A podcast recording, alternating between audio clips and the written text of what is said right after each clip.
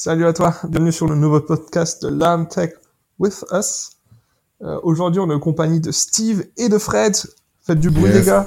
Salut à tous, tout va bien? Oh, salut Euh, On là. espère que tu vas bien. On espère que tu es curieux, parce qu'aujourd'hui, on va t'apporter de nouvelles, euh, de nouvelles informations.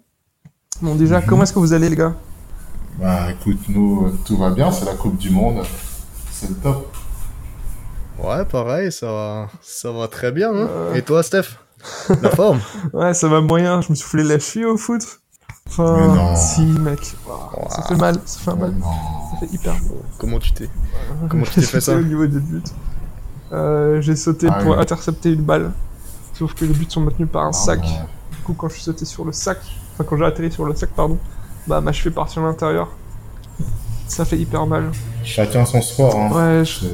C'est- pas ta faute. si j'aurais pas dû tenter le foot. Faut laisser faire ça les pros. Hein.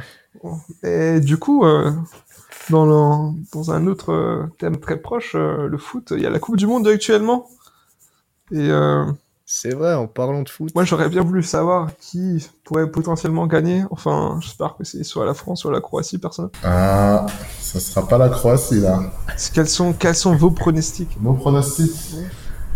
Ça, c'est une bonne question. t'es sûr de toi, Moi, je dirais... La France ou la Croatie Moi, je pense que c'est l'année de l'Espagne, allez, on va dire l'Espagne. L'année de l'Espagne. Ah, Ouais, Ah, je sais pas. Espagne. Je serais, je serais tenté par. J'aimerais, j'aimerais la France parce que voilà, c'est quand même, il faut inspirer la France.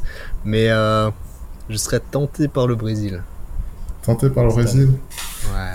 C'est mais vrai. attends, attends, attends. où est- D'où vous sortez tous ces noms-là Enfin, d'où vous sortez tous ces pays-là Vous vous basez sur quoi pour dire ça? Eh bien, justement, Sur l'instinct. C'est le ventre qui vous dit ça? C'est pas le vent, mais il y a des choses plus fiables que nos esprits actuellement.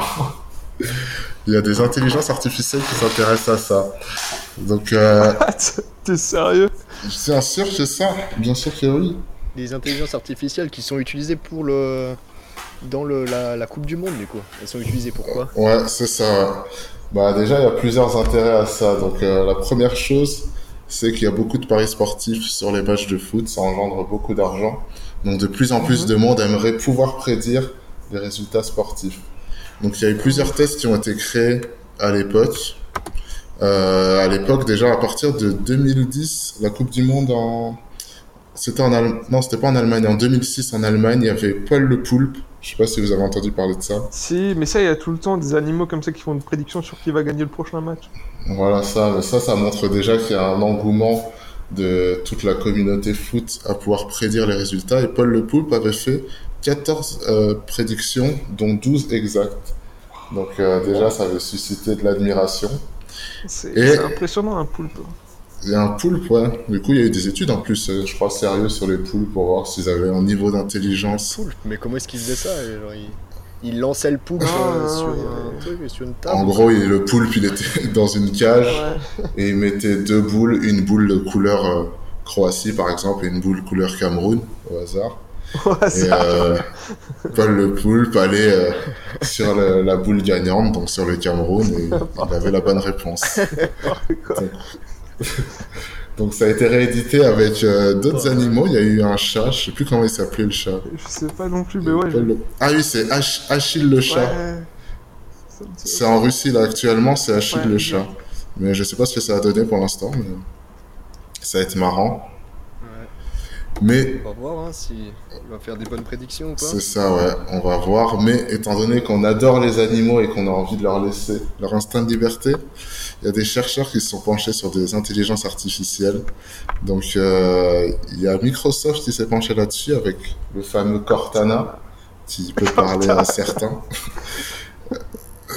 Euh, donc, c'est euh, le logiciel de Microsoft là qui, qui marche notamment avec la reconnaissance vocale. Et donc, ils ont fait. Bah, en fait, on ne sait pas encore si c'est vraiment fiable, vu qu'ils l'ont fait sur la Coupe du Monde actuelle, mais Ouais, c'est sûr, il n'y a pas encore les résultats quoi. il n'y a pas encore eu les résultats. Mais Mais attends, mais comment ça Il y a déjà eu des matchs, pourquoi il n'y a pas des résultats? alors, il y a eu des.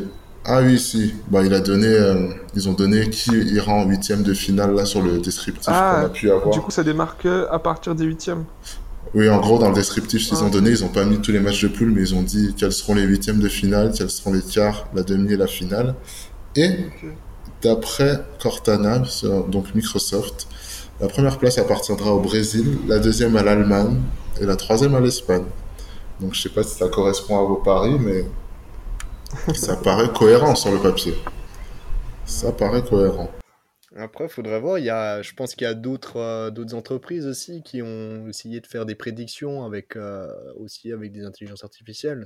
En effet, ouais, il y a d'autres entreprises. Donc déjà, juste pour rajouter un point, donc l'intelligence artificielle de Microsoft, elle se basait sur les derniers résultats des 32 matchs des équipes et également sur l'historique des confrontations internationales depuis 1978. En fait, en, en fait, si on a déjà un, un aperçu de la de la fiabilité de ce système, puisqu'en 2014, Cortana avait vu juste et avait prédit la victoire de l'Allemagne sur la France en quart de finale, et également la victoire finale de la Mannschaft. Donc ça, c'est, assez bluffant. Peut-être que peut-être qu'ils ont qu'ils auront raison alors aussi cette année. Peut-être qu'ils auront raison, ouais. Si vous voulez. Le Brésil pourrait gagner. Donc le Brésil pourrait gagner, comme euh, Fred le dit. Ah, je savais qu'il était juste. Donc ça, ça, ça sent mauvais. On va voir ça. hein. Et, euh, ça, on verra. Il y a donc il y a aussi d'autres entreprises. Il y a pour tous les gamers une entreprise très connue qui s'appelle EA Sports. Euh, donc euh, EA Sports qui font FIFA. Voilà, Stéphane. on sait que t'es bon à FIFA. Mais non, mais je joue pas, mais tout le monde connaît la On voix. sait que t'es bon à Tout le FIFA. monde connaît la voix. je joue jamais au On fera un tuto FIFA par la suite.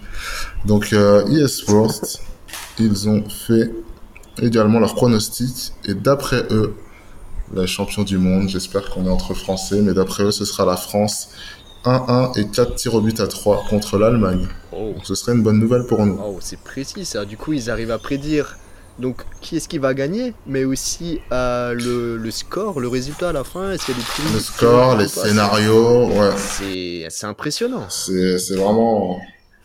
C'est bluffant, ouais. Ils, ils donnent la troisième place à l'Espagne aussi, tiens. Mmh. Du coup, il y a une corrélation entre Cortana et EA Sports.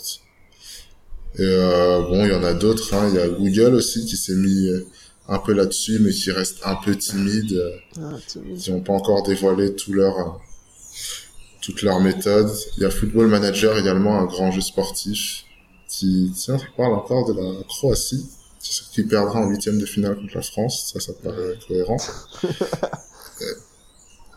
Et, euh, ouais, ils pensent aussi que la France va gagner. Football Manager contre l'Espagne 2-1. Je veux dire, j'ai regardé euh, Goldman Sachs aussi, qui, enfin la, la grande banque américaine, qui, pré, qui arrive à prédire aussi euh, le, euh, ouais, le, le résultat de la Coupe du Monde. Et eux, apparemment, dans leurs algorithmes, donc ils ont utilisé euh, énormément aussi, quasiment 200 000 modèles apparemment. Je sais pas si t'en as eu- entendu parler, Steve. Ouais. Et, pas euh, entendu parler, mais c'est énorme comme chantier. Apparemment, ils, ils utilisent aussi les, les performances de chacun des joueurs. Et en plus de ça, ouais, ils ont euh, simulé plus de 1 million, apparemment, plus d'un million euh, ouais, de résultats différents pour arriver à leur, euh, à leur prédiction finale. Et c'est aussi enfin, c'est impressionnant qu'une banque s'intéresse à ça aussi. Ouais, non, c'est- Et on peut se demander aussi, on peut se demander aussi si, ouais, si, si, s'il y a un résultat comme ça, c'est vraiment prédictible. Et si, euh, je sais pas, si euh, visiblement. ouais. on a pris tous les paramètres en compte, si, est-ce que, euh, est-ce qu'on peut vraiment prédire un jeu comme ça? Est-ce qu'il n'y a pas une part de hasard, tu vois, complet? Bah, il y a une part de hasard dans le sens où tu peux avoir des joueurs blessés, des cartons, Exactement, ouais. mais Et genre, tu euh, peux pas vraiment prédire le, la réaction de chacun des joueurs. Da- Dans les équipes, tu auras sûrement aussi peut-être des nouveaux joueurs qui ont jamais participé à des Coupes du Monde. T'auras... Il y a Ouais, toujours voilà, une part de- d'incertitude.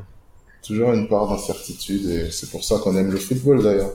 Mais c'est intéressant de voir que la banque s'y intéresse parce que ça veut dire qu'il y a peut-être euh, derrière tout ça des retombées économiques qui peuvent être énormes et que euh, bah déjà il y a déjà des, des systèmes d'intelligence artificielle qui ont porté leurs fruits sur ce, ce type de recherche donc ça peut progresser ça peut s'avérer de plus en plus fiable.